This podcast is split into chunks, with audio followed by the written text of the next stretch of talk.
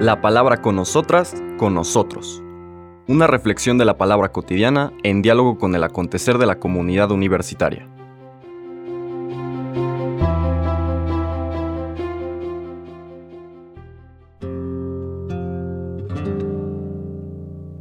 Hola, buenos días. Bienvenidas, bienvenidos a la palabra con nosotras, con nosotros. Hoy lunes 24 de octubre iniciamos las lecturas de la semana trigésima del tiempo ordinario. Y hoy por una fiesta importante para nuestra iglesia mexicana, la fiesta de San Rafael Guizar Valencia, obispo que es patrono de la Conferencia Episcopal Mexicana, pues también las lecturas se van adecuando a el tema de lo que la Iglesia quiere reconocer en este hermano nuestro, que supo entregar la vida por aquellos que se le habían confiado. La lectura, por lo tanto, nos lleva del Evangelio de Lucas, que habíamos estado recorriendo, al Evangelio de Juan, en este caso en el capítulo 10, el un segmento del famoso discurso del buen pastor. Vale la pena poner en contexto este discurso del buen pastor. Recordemos que el Evangelio de Juan tiene dos partes. La primera parte del capítulo 1 al 12 se conoce como el libro de los signos y la segunda parte del 12 en adelante hasta el final, el 21, pues es básicamente el relato de la pasión, muerte y resurrección del Señor. La primera parte del libro de los signos está organizada a través de una serie de signos, es decir, de símbolos, de representaciones que nos permiten ir entendiendo el misterio de Cristo. Recordemos que el mensaje central de Juan es que todo el mundo tiene una opinión de Jesús pero en el fondo no lo conocen, no saben quién es Él. Y entonces, en una secuencia de siete signos, que normalmente es un hecho, una acción de Jesús, seguida de un largo discurso que explica la acción, pero sobre todo el significado simbólico que la acción tiene para que los interlocutores, quienes acojan esta pedagogía propia de Juan, se vayan encontrando con la persona de Jesús. El signo propio de la lectura, que es capítulo 10 del Evangelio de San Juan, es la curación del ciego de nacimiento. Ese es el signo. Aquí tenemos a una persona que de nacimiento ha estado ciego y es curado por Jesús. Y eso suscita una controversia fuerte entre el ciego y las autoridades del templo, donde hasta están involucrados sus papás y que tienen miedo de que sean expulsados igual que el hijo va a ser expulsado, etc. Bueno, desde luego que el significado es que una buena parte del pueblo de Israel vive en esta ceguera. El encuentro con Jesús les restituye la visión, la capacidad de ver el mundo y de verlo con claridad como lo ve Dios e interactuar en el mundo bendiciéndolo, es decir, empujándolo en la dirección del proyecto de Dios, contribuyendo a la constitución, a la consolidación del proyecto de Dios. Termina la controversia haciendo esta comparación entre esta visión clara y absolutamente nítida del que antes se consideraba ciego y la absoluta ceguera de los que se creen que ven muy bien pero que son inconscientes de su incapacidad de sentir y por lo tanto de contemplar el mundo como lo contempla Dios. Después de esa señal, esa acción de Jesús, viene un discurso, y el discurso es el del buen pastor, donde el Señor se presenta como el buen pastor. Inicia con una especie de parábola donde subraya que los que han venido antes de él, los que entran por las paredes, los que se brincan las paredes y se meten al rebaño, en el fondo son malhechores, son ladrones. Solo el que entra por la puerta es el buen pastor. Y desde luego que ese buen pastor es el Señor Jesús que compara su actitud y qué hacer con la actitud de estos profesionales, llamémosle así, de la religión. Un poquito más adelante, ante la perplejidad, porque no terminan de entender de qué va esta parábola, el Señor se va presentando sistemáticamente como el encargado de darle vida al rebaño. Y el rebaño, desde luego, son todos los hijos e hijas de Dios.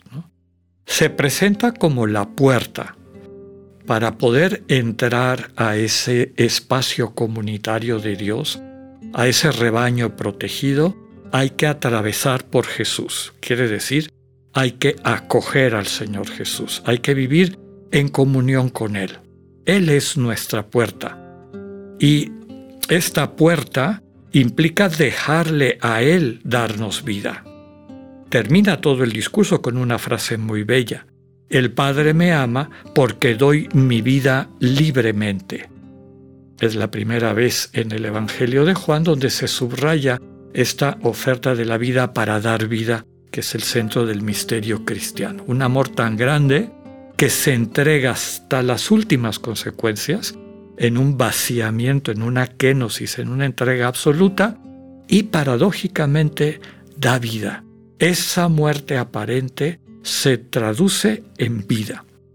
Y lo subraya, vine para que tengan vida y la tengan en abundancia. Vamos a leer el Evangelio de hoy, que sin este contexto sería un poco difícil de entender. En aquel tiempo Jesús dijo a los fariseos, Yo soy el buen pastor.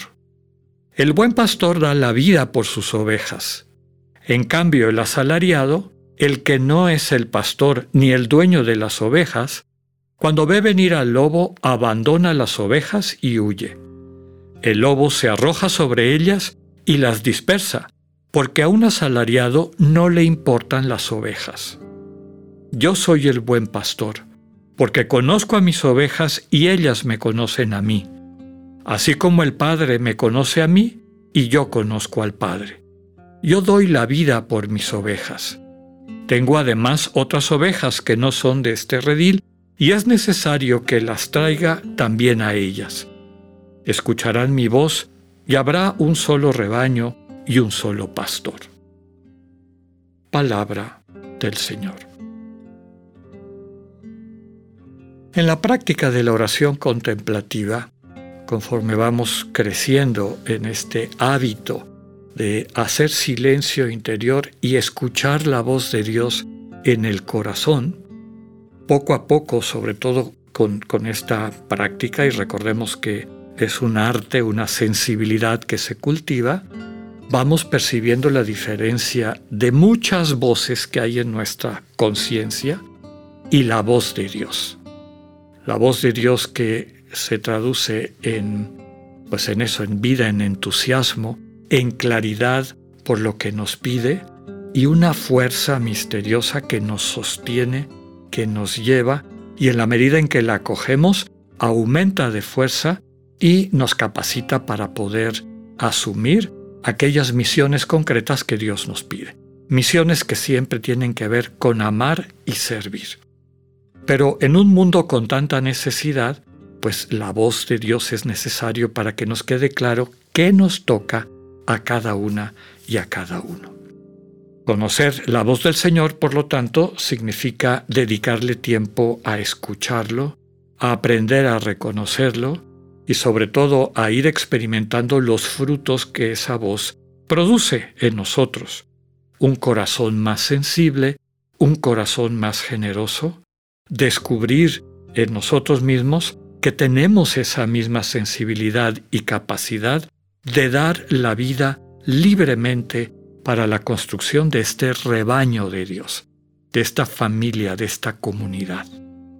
Dar la vida puede tener el dramatismo de entregar, digamos, la vida biológica, lo que se conoce tradicionalmente como el martirio de sangre, aquellos que están dispuestos a morir para dar testimonio de lo verdaderamente importante que es el amor de Dios, pero más frecuentemente dar la vida libremente a lo que nos invita el Señor Jesús es tomar todos los dones y talentos que hemos recibido y entregarlos, y entregarlos totalmente, como aquel mártir que entrega su vida cuando en un acto de violencia se la arrebatan sostenido por el amor de Dios.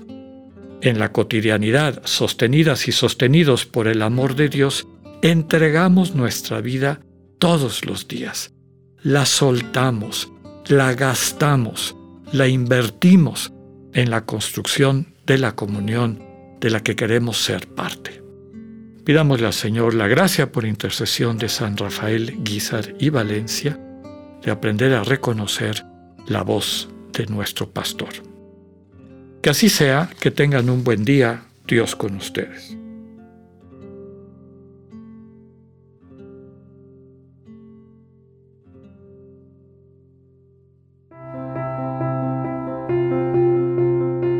Acabamos de escuchar el mensaje del Padre Alexander Satirka. Escúchalo de lunes a viernes a las 8.45 de la mañana por radiveroleón.com o a través de nuestra app gratuita para iOS y Android. Radivero León, no todo está dicho.